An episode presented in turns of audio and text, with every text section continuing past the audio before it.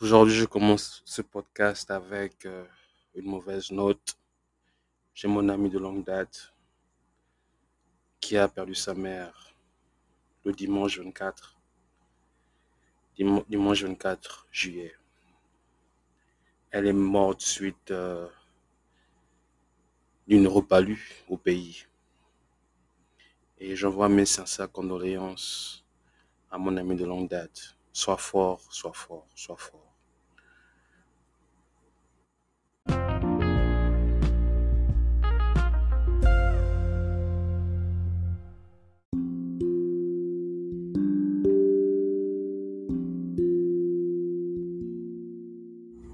Bonsoir, bonsoir. C'est Hardy Chaima, président de Chaima Capital, une firme d'investissement basée aux États-Unis qui permet aux Africains en Afrique et dans la diaspora d'investir dans l'immobilier ici aux États-Unis, Dallas, New York, Californie et Miami. Comment allez-vous ce soir? J'espère que vous allez bien et j'espère que vous chérissez, vos proches parce qu'on ne sait jamais quand est-ce Dieu, Dieu va les, reprendre. C'est vraiment avec euh, un esprit d'attristement que je fais ce podcast ce soir. Comme je vous ai dit, euh, mon ami euh, vient de perdre sa mère et c'était vraiment très difficile de le voir triste à ce point. Mais c'est la vie et j'espère que Dieu le fortifiera davantage. Donc, je parlais de, de, mon départ pour les États-Unis. Euh, le premier épisode, on parlait de, mes préparatifs. Et là, on va parler de, de mon départ aux États-Unis. Donc, euh, qu'est-ce qui s'est passé? Après avoir euh, pris mon, euh, mon visa à l'ambassade, j'étais tellement excité que je me rappelle ce jour-là, je n'avais pas mangé. Je pensais aux États-Unis, je pensais euh, à la vie qui m'attend, je pensais à tellement de choses. Je me rappelle ce jour-là parce que j'ai remarqué que ma, ma mère n'était pas si joyeuse que ça. Elle était un peu triste. Elle était vraiment triste. Elle était vraiment triste. Tout le monde était triste sauf moi. Par la suite, euh, nous avons préparé, fait les démarches. Je suis parti acheter avec ma mère euh, euh, le ticket, le billet d'avion pour les États-Unis. Tout s'est bien passé. J'ai acheté le billet d'avion et par la suite, je me rappelle le dernier jour avant, avant le départ, maman m'a préparé euh, ma nourriture favorite. C'était le riz, les haricots et euh, le poisson grillé, pour ceux qui se reconnaissent. Euh, C'était vraiment très excellent, mais je n'avais pas faim. J'étais tellement excité. La nuit de mon, de mon départ, j'ai mon oncle qui est venu me chercher avec son pick-up truck, avec son pick-up, et nous sommes partis à l'aéroport. Arrivé à l'aéroport, j'ai attendu que on appelle euh, les passagers de mon vol, bien sûr. Donc, euh, j'attendais euh, au centre de l'aéroport, là où il y, a- des bancs où on s'assoit. Je parlais avec Israël, avec mon petit frère, avec ma petite sœur, avec mon, mon cousin. Et maman était allongée, triste. Mon père, lui, marchait autour. Euh, je crois que c'était plus pour euh, ne pas penser au départ. Ensuite, j'ai entendu mon nom, euh, le nom de mon vol. Et ça faisait du genre vol à destination de. Je crois que c'était quoi De New York. Veuillez embarquer, s'il vous plaît. Hmm. J'étais vraiment excité. J'ai dit au revoir à tout le monde, à ma mère, à mon père. Je ne savais pas que c'était un au revoir qui, euh, qui devait prendre du temps. Et donc j'ai pris mon avion, je, suis arrivé à New York. D'abord mon avion pour quitter avait, je crois, deux heures de retard. temps, ça, ça faussait tout, tous les autres avions que je devais prendre après le premier avion. J'arrive à New York, mon avion pour d'escale pour Atlanta est déjà parti. Donc je me, je me, je m'inquiète, je m'inquiète, je suis un peu inquiet, je ne sais, pas parler la langue, je suis déjà à New York, l'aéroport est grand, je ne sais pas quoi faire. Donc j'appelle euh, ma cousine qui a fait les papiers. Je lui explique la situation, elle me dit non, il n'y a pas de problème, essaie de trouver euh, un autre vol pour Atlanta et, euh, et, tout va aller pour le mieux. Mais, je pense que là, tu vas devoir rester dans, dans, l'aéroport en attendant ton vol. Je dis, OK, pas de problème. Elle a, elle a texté, elle a texté ou appelé mes parents pour leur faire part de la situation. Et voilà, c'est comme ça que mon, euh, va dire quoi, mon expérience aux États-Unis a commencé. Ça a commencé avec le fait que j'ai dormi. J'ai dormi euh, dans, dans l'aéroport de New York, JFK pendant un jour. Et j'ai rencontré, je me rappelle, j'avais rencontré un Sénégalais. Il vivait euh, en Alaska. Il était très grand de taille. Il avait euh, de la viande séchée qu'il voulait me donner. Il m'a donné, bien sûr, j'ai essayé, j'ai goûté, ça me pesait pas trop. Et euh, par la suite, je me rappelle que j'avais 300 dollars cash. 100 dollars, je suis parti acheter à manger. Je crois c'était du jus d'orange avec euh, de la banane. Le lendemain qui a suivi, euh, j'ai pris mon vol. J'ai pris mon vol de New York à Atlanta et à Atlanta, je suis arrivé à Oklahoma. Et à Oklahoma, ma, ma voisine euh, qui, qui m'a fait les papiers m'a reçu. Elle m'a mis dans un appartement de 4, 3, 3 roommates, 3 roommates américains. Et c'est comme ça que j'ai entamé euh, ma vie aux États-Unis. Je suis venu, je suis venu aux États-Unis en tant qu'étudiant, euh, étudiant en ingénierie. Et euh, quand je suis arrivé, je me sentais un peu dépaysé parce que je me suis rendu compte que je n'avais plus mes parents, je n'avais plus ma famille en fait, j'étais seul. Et ça, ça m'a quand même, ça m'a, ça m'a quand même travaillé, ça m'a travaillé pendant un certain bout de temps. Après euh, mon premier séjour euh, dans mon nouvel appartement, ma cousine m'a pris pour euh, pas ma cousine, ma voisine m'a pris pour m'emmener à l'école de langue où je devais m'enregistrer et, leur dire que je suis arrivé pour commencer les cours. Tout se passait très bien, je me suis enregistré, j'ai commencé les cours.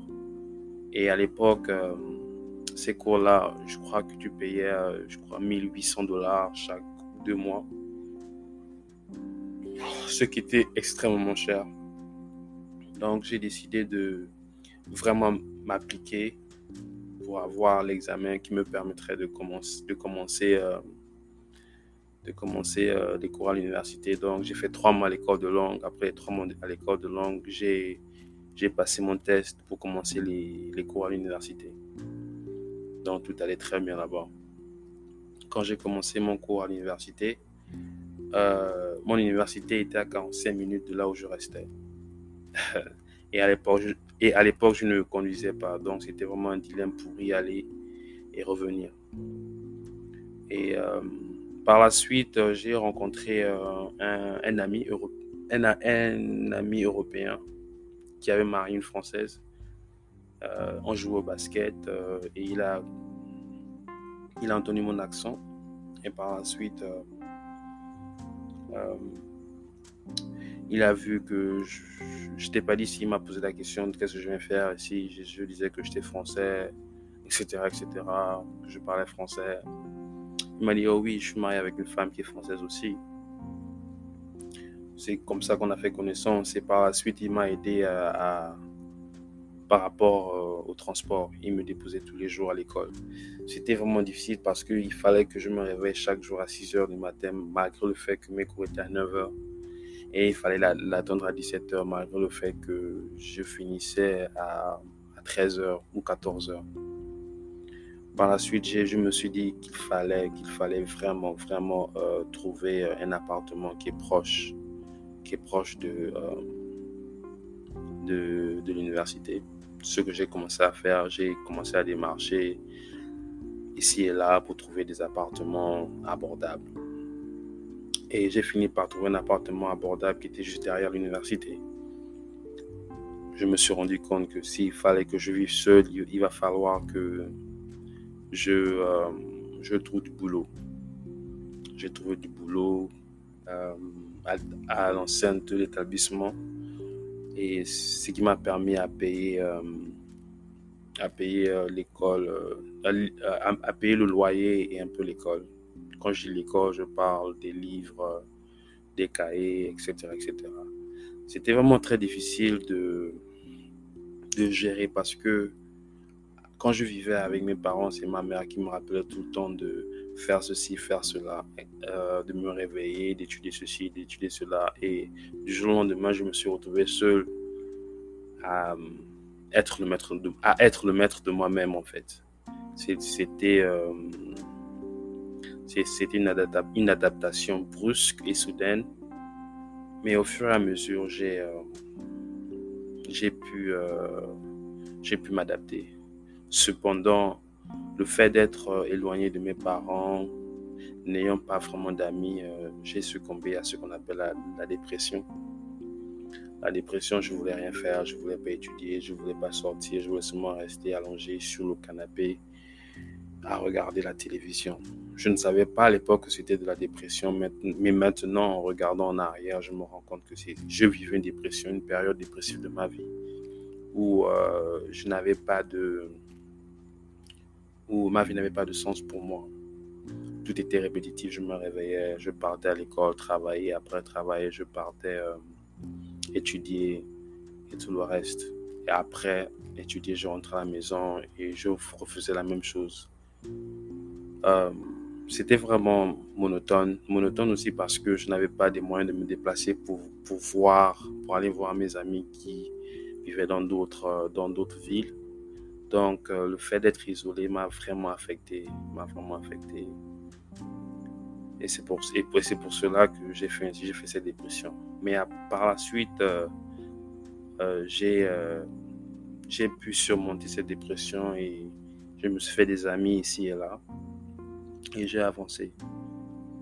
Je parle de ces choses parce que ce sont des réalités que beaucoup d'Africains qui voyagent qui partent d'étudier en, Europe ou aux États-Unis ne parlent pas. Ils ne parlent pas des réalités qu'ils rencontrent, des difficultés financières, psychologiques et émotionnelles. C'est vraiment très, très important d'aborder ce genre de sujet. Après avoir euh, surmonté euh, mon, euh, ma dépression, mon père a eu un problème avec, euh, avec, euh, avec ses marchés. Ses marchés, il aidait les gens à, construire des maisons et tout. Et euh, après la mort du président de ce pays, un autre président est venu et il a complètement changé tous les directeurs de l'économie, tous les directeurs des différentes sociétés et tout le reste. Et mon père s'est retrouvé sans marché. Et c'est mon père qui, qui m'aidait à, à, payer mes, mes factures scolaires. Donc, euh, après, après cette situation, euh, trois mois s'est ensuite et euh, j'ai été sans, sans-abri parce que je n'arrivais pas à payer le loyer seul et je n'avais pas payé l'école parce que pour pouvoir travailler à l'école, il fallait que je sois inscrit. Pour pouvoir être inscrit, il fallait que je paye euh, la scolarité du semestre précédent, ce que je n'avais pas fait.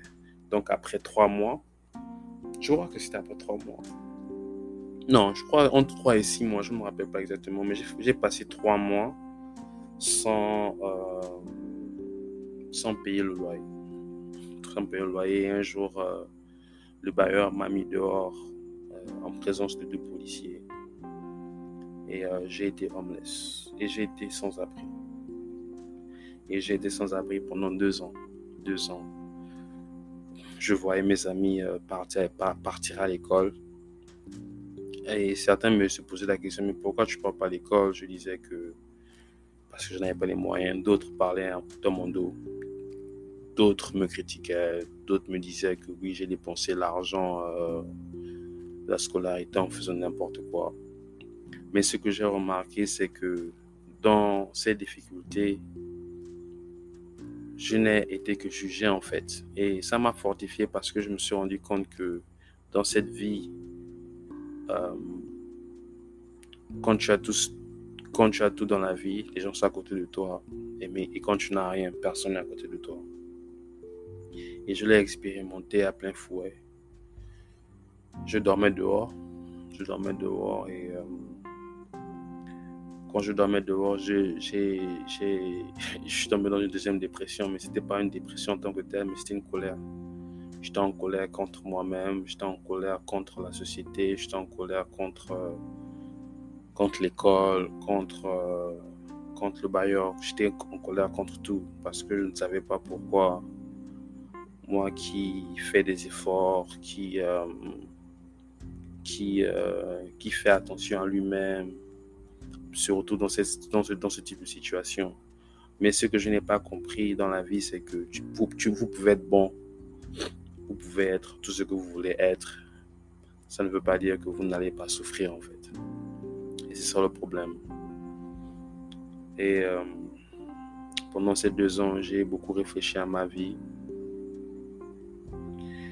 Je me suis dit qu'il va falloir que je sorte de cette situation. Il va falloir que je que je m'adapte, que je m'adapte et que je euh, et que je triomphe. Pendant ces deux ans-là, j'ai eu une pensée. J'ai pensé à ma mère parce que j'étais sur le point de craquer. Mais j'ai pensé à ma mère, j'ai pensé à ma famille. Je me suis dit que euh, si je craque, je ne, serai, pas une source de force, mais une source de, tristesse et de faiblesse pour eux. Donc, je me suis vraiment donné à fond. Je me suis relevé. J'ai trouvé un boulot. Je suis retourné à l'école et euh, j'ai créé Chaima Capital. Euh, Chaima Capital n'est pas juste une entreprise, mais c'est une vision. Une vision pour euh, donner de la force économique, mais aussi spirituelle à tout Africain sur le sol ou dans la diaspora, à persévérer, à s'investir, mais aussi à s'améliorer.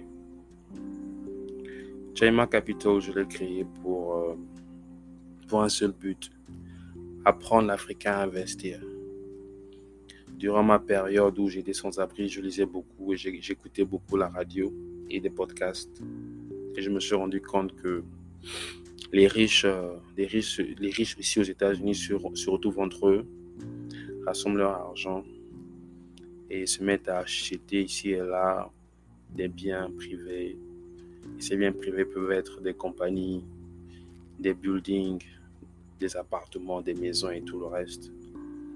Et après, sur 5 à 10 ans, ils, euh, ils récupèrent leur argent plus le retour de leur investissement. Et je me suis dit que ce genre de système économique peut être appliqué sur nous. Je sais déjà qu'on utilise la tontine et je pousse encore le, bouchon plus loin parce que c'est un peu, j'utilise un peu le même concept de la tontine, mais pour acheter des biens. Et ces biens vont nous produire de l'argent.